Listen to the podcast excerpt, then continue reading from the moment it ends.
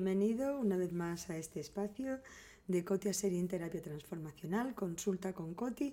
Bueno, muchísimas gracias por vuestras cartas, sobre todo correos y algunos WhatsApp también, y vuestras sugerencias. Ya sabéis que os agradezco muchísimo todos vuestros comentarios porque, bueno, pues porque me da la sensación de que estos, estas reflexiones en voz alta con vosotros eh, os puede servir, os puede servir mi experiencia, a veces de éxito, otras veces de error. Y bueno, vuestras sugerencias muchas veces, la mayoría de las veces, son los protagonistas de este espacio. Como recordaréis, la vez pasada estábamos hablando de las fugas, de las fugas de energía. Y dentro de las fugas de energía, nuestro podcast anterior hablaba de las fugas de tiempo. Muy importante, como os decía, que controlemos nuestro tiempo, que decidamos dónde queremos emplearlo. Es nuestro, uno de nuestros bienes más preciados. Y que seamos muy exquisitos y muy sibaritas a la hora de invertirlo. Pero fijaros, hoy vamos a hablar de una segunda fuga y es la fuga del espacio. Eh, bueno, yo hace ya muchos años, yo creo que ya hace más de 30 años casi, que empecé, se lo debo a una amiga, Roxana, una amiga arquitecto, que, me, que fue ella la que me presentó toda la, la idea del, del, feng shui. En español se dice feng shui, en, en, chino se dice feng shui, que es viento y agua. Viento se refiere a lo intangible y el agua a lo tangible, pero lo llamaré feng shui porque es como nos entendemos todos. Eh, esta amiga Roxana, como os decía, ella me presentó toda la ideología del feng shui, que es eh, la armonía de los ambientes. En el mundo oriental es, es toda una ciencia y una sabiduría maravillosa, preciosa, muy bonita, apasionante. Y bueno, desde el momento en que lo descubrí, la verdad que es como si desarrollaras un sexto sentido y todo, todo, todo, sin, queriendo y sin querer, lo pasas a través de ese filtro del Feng Shui. ¿Por qué os digo esto? Porque en los últimos años se puso de moda el tema de Maricondo, que está fenomenal, como enseña a doblar hasta los trapos de limpiar el polvo, que está muy bien y la verdad que, que, que, pues que sí, que todo eso ayuda muchísimo, pero ya el Feng Shui hablaba de eso, o sea, para mí no fue nada nuevo, porque ya el Feng Shui me enseñó hace muchos años, no tengas en tu casa nada que no te guste, que no te sirva o que no quieras. Me parece uno de los principios maravillosos. A mí me ha ayudado muchísimo, me ha aportado muchísimo, me ha impedido que compre cosas que es verdad que eran bonitas y eran baratas, pero en un momento dado digo, Coti, ¿dónde las vas a guardar? ¿De verdad te crees que te vas a subir a un altillo y vas a agarrar una escalera, una escalera cada vez que te haga falta esta vasija. O sea, ¿dónde la vas a poner? ¿La necesitas de verdad? ¿Tienes lugar? Y os lo digo lo mismo con los regalos. Muchísimas veces recibes una cosa que ni te va, ni te pega, ni la usas, ni la necesitas, ni nada. Bueno, yo empecé hace ya 25 o 30 años, empecé a simplificar y reconozco que es absolutamente vicioso. Me encanta simplificar, tener contra menos cosas mejor. Os digo lo mismo eh, pues con respecto a la ropa, por ejemplo. ¿Por qué nos gustan tanto los armarios de Ikea y de las tiendas? Pues porque tienen cuatro cosas. Además, curiosamente, todas combinan con todas. Son cuatro camisas blancas, cuatro beige y cuatro color rosa maquillaje y los tres pantalones y los tres zapatos de los mismos colores. Pero nos gusta mucho porque no tiene barullo, no tiene no agobian, son, son armarios que están prácticamente vacíos y esa es la realidad. Bueno, mi armario no es así, es un armario real, pero sí que esa es como mi meta, tener un armario lo más despejado posible. Ayuda muchísimo. Antes hablábamos de las fugas de tiempo. ¿Te imaginas lo que es tener los cinco o seis outfits o looks, como quieras llamarlo, que dices, en esto estoy bien, me siento cómoda, no sé si es el último grito o el último berrido, pero yo estoy cómoda con estas prendas y siento pues que me, bueno, me, encuentro a gusto en ellas, lo que cuando ves a alguien que está a gusto en su piel, ¿no? Entonces no necesitas 20.000 cosas. Tengo amigas que dicen, uy, me puse ayer a sacar el armario, madre mía, tenía cosas ahí guardadas, tenía cosas que compré y estaban con la etiqueta.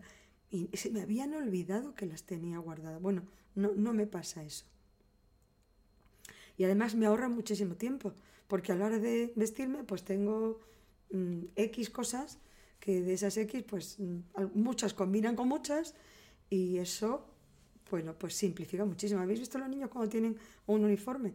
Qué rápido se visten, pues que, pues que hay un, dos, tres, es lo que hay, o gimnasia o uniforme, ¿no? Pues yo tanto, tan parco no lo tengo, pero eso me ayuda muchísimo. A la hora de comprar, procuro comprar lo menos posible. Hace ya muchos años que me aboné a dos o tres eh, bibliotecas municipales y he ido sacando libros de allí. Qué maravilla poder sacar el libro, devolverlo y para que otra persona lo lea y amortizar el gasto y ser ecológico y reciclar y en fin, etcétera, etcétera. Eh, también es verdad que cuando compro un libro, a no ser que me sea un libro muy, muy querido y que lo necesite para trabajar o para estudiar, pues muchas veces lo paso entre mis amigos. Sí, hay esa cosa de decir, toma, este libro cuando lo leas, si no lo quieres guardar, dáselo a otra persona, o sea, que gire la energía, que no se estanque en ti. Cada vez me, me producen más rechazo esas casas llenas de cosas, llenas de cacharritos, de recuerdos. ¿Sabéis esa cosa de recuerdo de Talavera de la Reina? Bueno, recuerdo de China, recuerdo del Tombuctú. O sea, de verdad, si me hiciera falta una plancha para que me acordara de Talavera, pues sería gravísimo. O sea, yo ya cuando voy a un sitio tengo una experiencia, procuro no traerme ningún recuerdo, bueno, ni los champús de los hoteles. O sea, es que no me traigo nada, porque ¿para qué quiero todo eso? Es una especie de ruido adicional en mi vida que luego tengo que buscarle dónde ponerlo. No, no, o sea, cada vez tengo menos cosas, no os podéis imaginar. Y bueno, si estáis interesados, os puedo pasar alguna referencia de dos o tres libros que para mí han sido vitales, cruciales a la hora de aprender no solamente a desprenderte, sino a no acaparar, a no acumular, a no sucumbir a esa compra, de decir, ay, qué bonito, qué barato me lo llevo.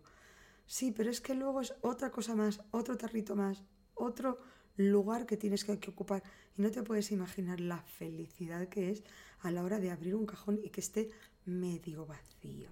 Eso es una felicidad, bueno, yo creo que, que la verdad es una satisfacción, además, la felicidad de que lo encuentras todo y si estábamos hablando de, cómo gestionar el tiempo y de cómo gobernar nuestro tiempo, pues no os podéis imaginar, cuando tienes pocas, pocas cosas, es un seguro y una garantía de encontrar lo que necesites en muy poco tiempo. Porque claro, como tienes cuatro cosas, sabes enseguida dónde están. No tienes 20 cargadores. Y si tengo una cajita, tengo una cajita donde pone cargadores.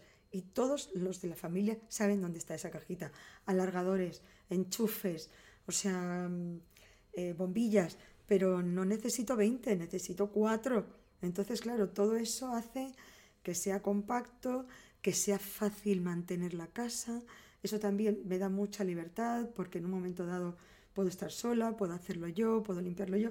No necesito hacerme obligatoriamente de un séquito de personas que me estén ayudando. A mí eso me da mucha libertad porque evidentemente nuestra casa debe y debería de ser nuestro, pues nuestro oasis en el mundo, ¿no? Ese lugar donde puedes estar solo. Y entonces sí, hay una cosa de cuando entras a un lugar donde tienes las cuatro cosas que tienes son las que te gustan o las que te sirven o las que tienen para ti una carga emocional bella y poderosa, te traen un recuerdo maravilloso, pues no lo de Talavera de la Reina, que a Talavera le tengo mucho cariño, pero vayas, no, no de la guitarrita que me traje de Málaga, sino el recuerdo de esa vivencia, de ese momento, de esa persona que te lo dejó. Pero cuando tienes cuatro cosas es, bueno, para mí es absolutamente liberador. Eh, espero que os guste, espero que os ayude. A lo mejor no sois tan, tan, tan extremistas como yo, pero bueno, a lo mejor os sirve para no tener la casa llena de cacharritos que de verdad, de verdad nos quitan la energía, nos congelan la energía, son un lastre en nuestra vida nos hace pesado el movernos y, bueno, nos quitan libertad. Muchas gracias por este, por este tiempo, espero que os sirva y que os ayude. Y gracias por vuestras sugerencias. Terapia